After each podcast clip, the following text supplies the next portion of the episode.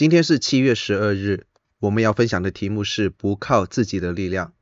经文在民数记第十四章的三十九到四十五节，三十九到四十三节讲到神不同在，因着神所颁布的刑罚，以色列人悲痛后悔。然而他们只是害怕刑罚，却不知道向神信靠跟顺服。摩西的话两次强调他们不顺服神。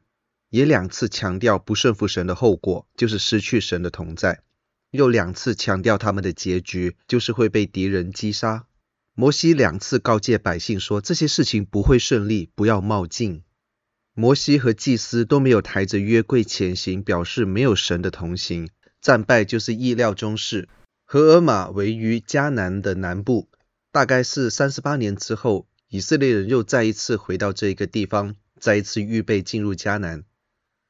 在现在的理性时代，人文精神高涨，有人高喊说：“不要再相信鬼神，只要相信自己，不要听任命运的摆布，要自寻出路。”这时候的以色列人要迎接的，并不是所谓的命运的安排，而是一项罪与罚的属灵法则。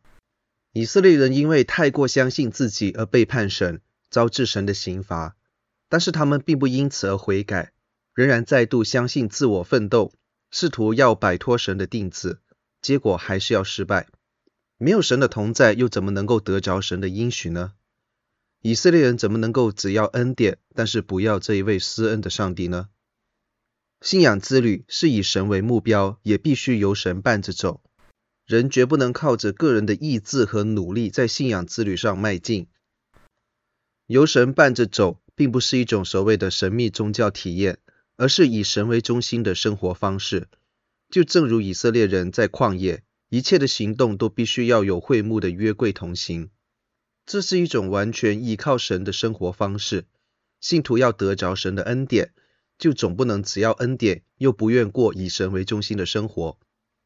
如果我们也曾经实践过很长的读经、祷告，还有敬拜，却发觉在信仰路上并没有什么前进，也经历不到神的恩典的话，我们就必须要省察自己的行道状况。